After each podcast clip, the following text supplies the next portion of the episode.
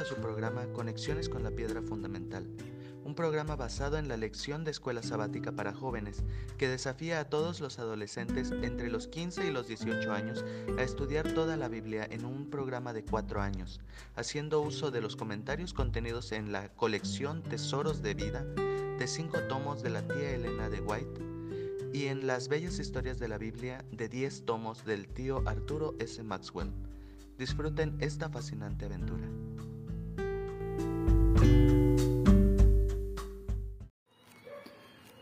Hola mis hijitos y mis nietecitos queridos, aquí su abuelo listo para comentar la lección número 10 de jóvenes que se titula Circuncisión y Bautismo del Espíritu. Estamos estudiando el libro de los Hechos de los Apóstoles en los capítulos 19, 20 y 21. Y la lección en general para este trimestre, que es el primer trimestre de 2022, se titula Atravesando la distancia. Agarren sus mapas bíblicos, mis chicos, porque continuamos estudiando los hechos de los, del Espíritu Santo y y cómo se fue conformando la iglesia cristiana. Pablo y Bernabé regresaron de su primer viaje misionero, que fue entre los años 45 y 47, y presentaron su informe a la iglesia de Antioquía de Siria, el cual fue recibido con gozo. Pero algunos judíos fariseos sugirieron que era necesario que los gentiles conversos debían guardar todas las leyes ceremoniales, incluyendo la circuncisión, para alcanzar la salvación. Entonces fue necesario que se llevara el informe a los dirigentes de la iglesia en Jerusalén para consultar acerca de este tema. El concilio de Jerusalén, que se llevó a cabo en el año 49, escuchó los informes de Pablo, Bernabé y de Pedro, y entonces escribieron cartas a las iglesias para informar la decisión. Pablo y Silas salieron en un segundo viaje misionero que corrió del año 49 al 52 para llevar las cartas a toda Asia Menor y hasta Europa. Allí en Asia Menor se les unieron Timoteo, a quien Pablo circuncidó, y Lucas, el médico amado, que escribió el libro de los Hechos de los Apóstoles. En el camino el Espíritu Santo los dirigió para ir a Europa, empezando en Filipos de Macedonia. Allí Lidia y su grupo se convirtieron y después Pablo y Silas fueron encarcelados injustamente, pero liberados milagrosamente y el carcelero y su familia se convirtieron también milagrosamente de carceleros en enfermeros al curar las heridas de los misioneros y fueron bautizados. Aquí vemos dos temas predominantes, la circuncisión y el bautismo. ¿Están relacionados? ¿Debían circuncidarse los gentiles conversos? Ese es el tema de nuestra lección para ahora. Les repito, agarren sus mapas, ya se los mandé por WhatsApp y es importante que los estén mirando para saber dónde vamos. En la Biblia aparecen dos tipos de circuncisión, que es una operación quirúrgica masculina que consiste en retirar el prepucio del pene, lo que deja al descubierto el glande. Una circuncisión física eh, se menciona en Génesis 17. Se habla de ella en el pacto que Dios hizo con Abraham. La señal del pacto era la circuncisión física y una circuncisión espiritual. Solo el que circuncida también su corazón, esto es, el que se humilla ante Dios, reconoce su culpa y hace nuevamente profesión de su fe en la alianza, está válidamente circuncidado ante el Señor. Según Jeremías 4:4, dice, circuncídense para el Señor y quiten los prepucios de sus corazones no sea que mi furor salga como fuego a causa de la maldad de vuestras obras. Esta comprensión de la circuncisión, en el sentido de una entrega total a Dios, se aproxima en más de un punto a la concepción del apóstol Pablo, que dice en Colosenses 2, 11 y 12, Además, en Jesucristo fueron circuncidados, no por mano humana, sino por la circuncisión que consiste en despojarse del cuerpo pecaminoso. Esta circuncisión la efectuó Cristo. Ustedes la recibieron al ser sepultados con Él en el bautismo del Espíritu. En Él fueron resucitados mediante la fe en el poder de Dios, quien lo resucitó de entre los muertos. La verdadera circuncisión espiritual, la eliminación y el sepultamiento de las malas tendencias del corazón, se produce mediante Jesucristo mismo. Solo su poder puede eliminar la vida antigua y crear un hombre nuevo. De la ceremonia de la circuncisión, Pablo deduce la lección espiritual del bautismo para el cristiano. En la Biblia aparecen dos tipos de bautismo. Según Juan 3:5 dijo Jesús a Nicodemo, yo te aseguro que quien no nazca del agua y del espíritu no puede entrar en el reino de Dios. El primer bautismo que se menciona es el del agua por inmersión. Al analizar el significado del bautismo, Pablo señala en Romanos 6, 3 al 5 que, número uno, así como Cristo murió por el pecado, el cristiano debe morir a los pecados por la acción del Espíritu. Así como Cristo después que murió fue sepultado, el cristiano debe ser sepultado simbólicamente con él en el sepulcro del agua del bautismo. Número 3. Así como Cristo fue levantado de la tumba, el cristiano se debe levantar a una nueva vida espiritual. Obviamente las figuras de sepultura y resurrección no tendrían sentido si no pensáramos en una inmersión total.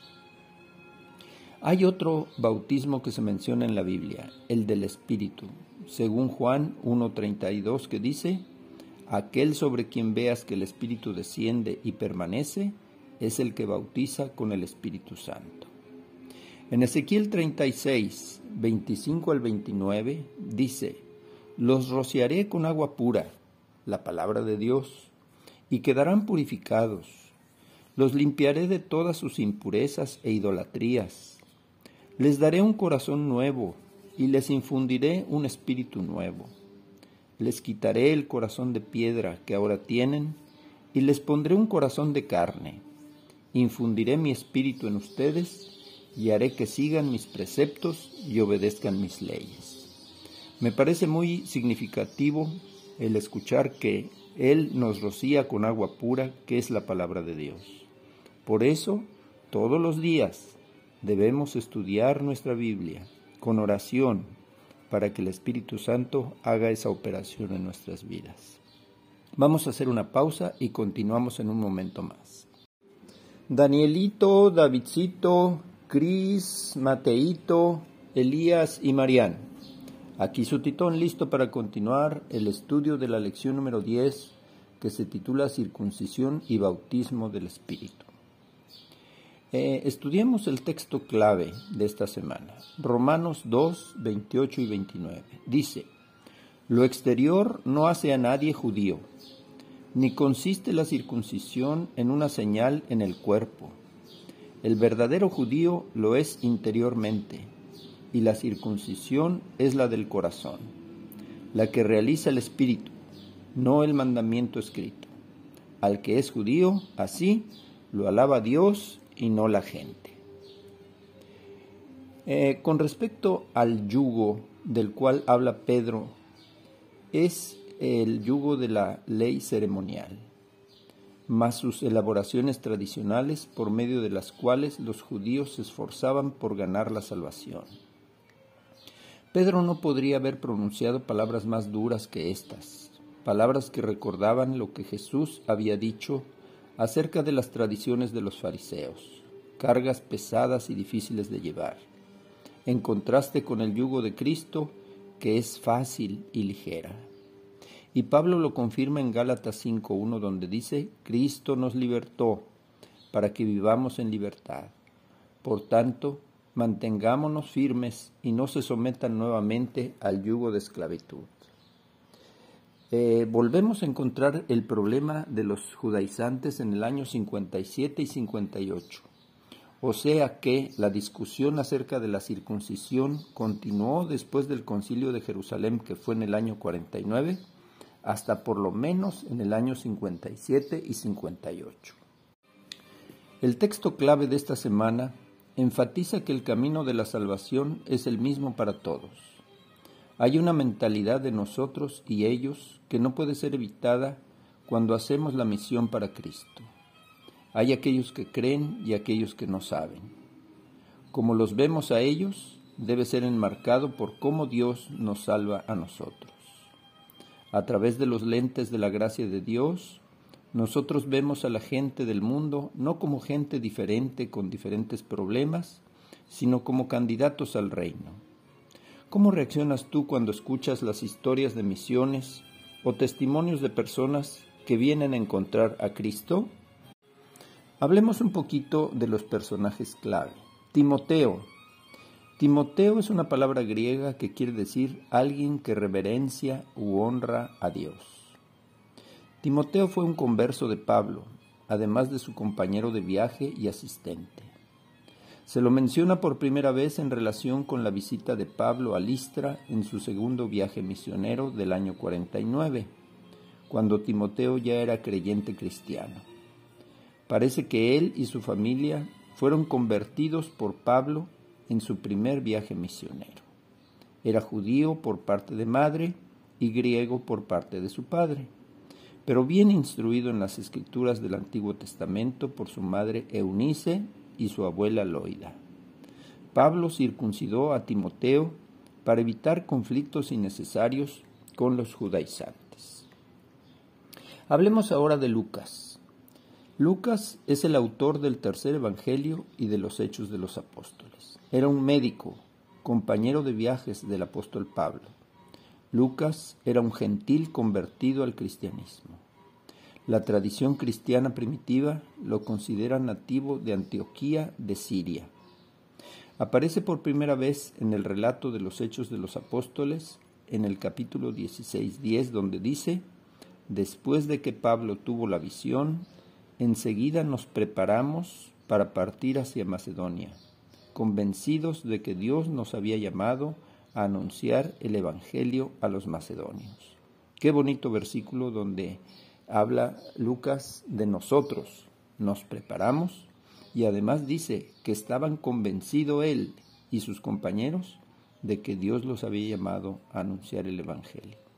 Así nosotros podemos convencernos de lo mismo. La historia que enmarca la lección de esta semana ilustra el propósito central de nuestra misión y describe cómo podemos negociar a través de nuestros problemas con la política, las preferencias personales, las tradiciones y las prácticas.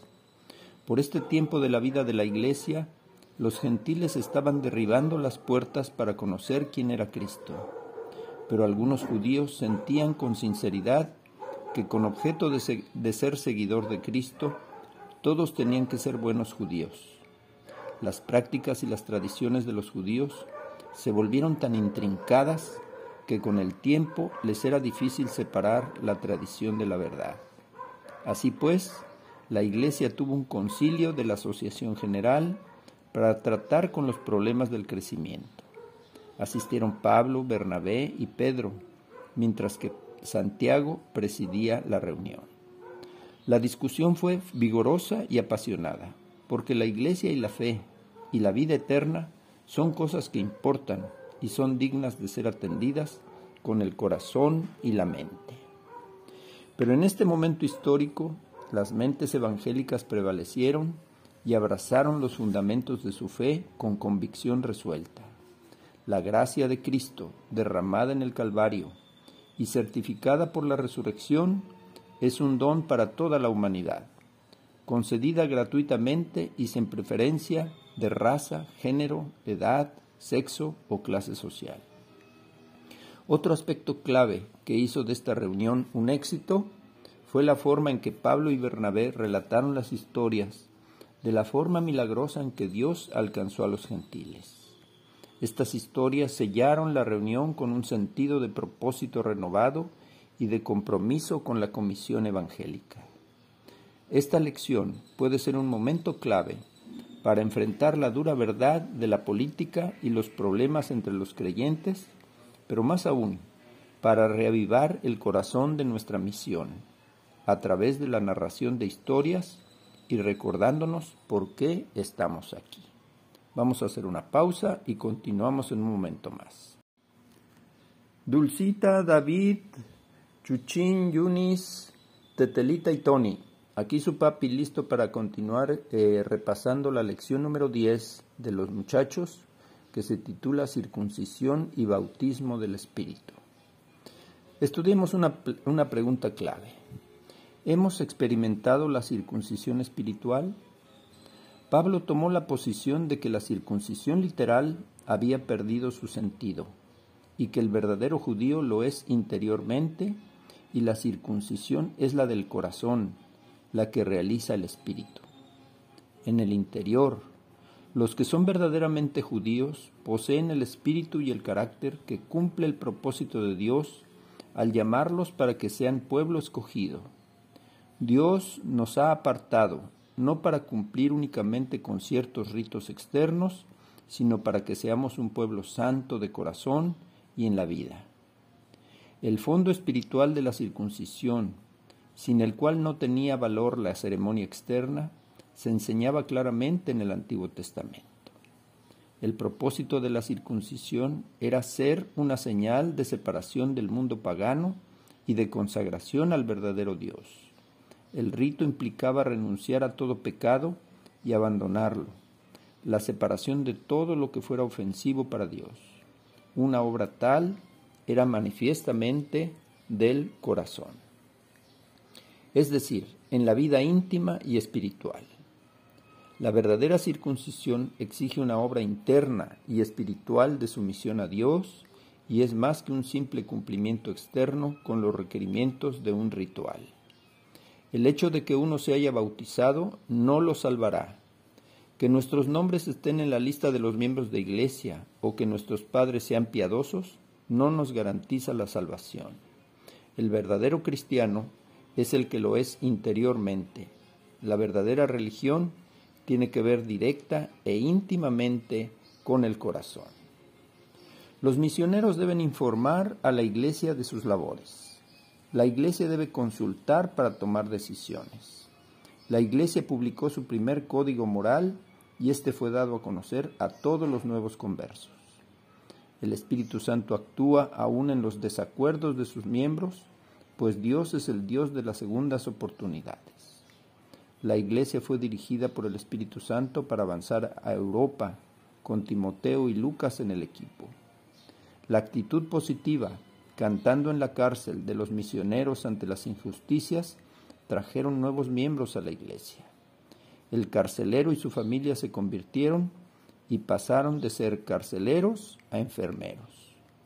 El único, el único requisito para aspirar a la salvación es cree en el Señor Jesucristo y serás salvo tú y tu familia. Solo el Espíritu Santo puede hacer el milagro de la conversión. Solo Él puede circuncidar nuestro corazón y neutralizar nuestra naturaleza pecaminosa. Solo Él puede bautizarnos y ayudarnos a vivir una nueva vida en Cristo nuestro Señor. Que suceda ese milagro hoy en nuestra vida.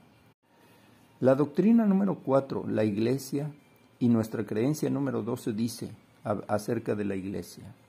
La iglesia es la comunidad de creyentes que confiesan que Jesucristo es su Señor y Salvador por haber nacido de nuevo de lo alto por la acción del Espíritu Santo. Como continuadores del pueblo de Dios del Antiguo Testamento, se nos invita a salir del estilo de vida del mundo y nos congregamos para adorar, para estar en comunión unos con otros, para recibir instrucción de la palabra, para servir a la humanidad y para proclamar el Evangelio a todo el mundo. Ahora estudiemos una maravillosa lección a partir de la historia del carcelero de Filipos. Recuerden que Pablo y, Bernabé, Pablo y Silas fueron azotados y fueron metidos a la cárcel y puestos en un cepo. Así es que la lección es, si nosotros herimos a alguien con palabras o hechos, no es suficiente decir lo siento. Nosotros debemos curar las heridas y hacer todo lo que sea necesario para hacer sentir mejor al ofendido. Los niños y las niñas, los jóvenes y las muchachas a menudo son rápidos para herir a alguien y todos demasiado lentos para restañar las heridas que ocasionamos. Ellos se juntarán con otros niños o niñas en la escuela para burlarse de sus ropas, su almuerzo, sus padres o quizás el color de su piel, nunca pensando en las heridas que causan o la necesidad de que alguien los sane. A veces se dicen cosas crueles o se hacen en casa, con un hermanito o hermanita sintiendo los azotes de la crueldad en su corazón. El mundo necesita más curadores de heridas hoy, y también la iglesia, la escuela, la familia. El que acababa de curar las heridas de los presos, junto con los suyos, fue curado de las heridas del pecado. Este ministerio recíproco es típico de la genuina conversión cristiana. Para mis nietos eh, tenemos una actividad. En una tarjetita de 3x5 eh, eh, escribamos que somos una iglesia y a veces olvidamos lo que más importa a Cristo. ¿Por qué no escribimos con 30 palabras o menos una declaración de nuestra misión? Sería interesante que podamos saber para qué existe la iglesia y para qué existimos nosotros. Eh, ¿Cuáles son las buenas noticias de esta lección? ¿Se acuerdan que proponemos algunos titulares de periódicos de la época? Ahí les van. Primero, maravillosas noticias del primer viaje misionero. Segundo, aunque los misioneros llegaron muy golpeados. Tercero, surge la disensión. ¿Deben ser circuncidados los gentiles? Siguiente. Concilio en Jerusalén. La iglesia se reúne en consultas. Resultado. No procede la circuncisión física, se acepta la circuncisión espiritual. Otra noticia. Se separan Pablo y Bernabé. Otra. Las iglesias reciben con gozo las resoluciones del concilio de Jerusalén. Otra el Espíritu Santo dirige a Pablo, Silas, Timoteo y Lucas para abrir la obra en Europa.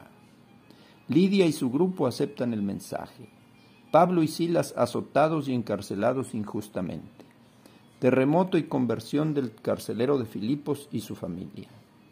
El Espíritu Santo circuncida nuestro corazón. Es más, nos da un nuevo corazón. El Espíritu Santo nos bautiza y nos da nueva vida en Cristo Jesús. Hagamos nuestra oración familiar. Padre bueno, gracias Señor por las maravillosas historias del Espíritu Santo actuando en las vidas de los primeros creyentes. Gracias Señor por, los, por hombres como Pablo, Bernabé, Silas, Timoteo, Lucas, Lidia, el carcelero de Filipos y su familia. En esas historias nos estás diciendo que tu Santo Espíritu puede y quiere actuar poderosamente en nuestras vidas hoy. Ayúdanos a consagrar nuestras vidas a tu servicio, para que puedas hacer en nosotros tanto el querer como el hacer según tu buena voluntad. Haz en nosotros una operación quirúrgica a corazón abierto. Dame un nuevo corazón, Señor, un corazón para adorarte, un corazón para servirte. Bautízanos con tu Santo Espíritu para que podamos vivir una vida nueva cada día, una vida de amor y servicio como los personajes estudiados esta semana.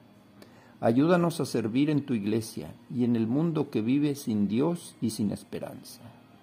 Tócanos con el carbón encendido de tu altar para que estemos dispuestos a ir y proclamar al mundo tu amor.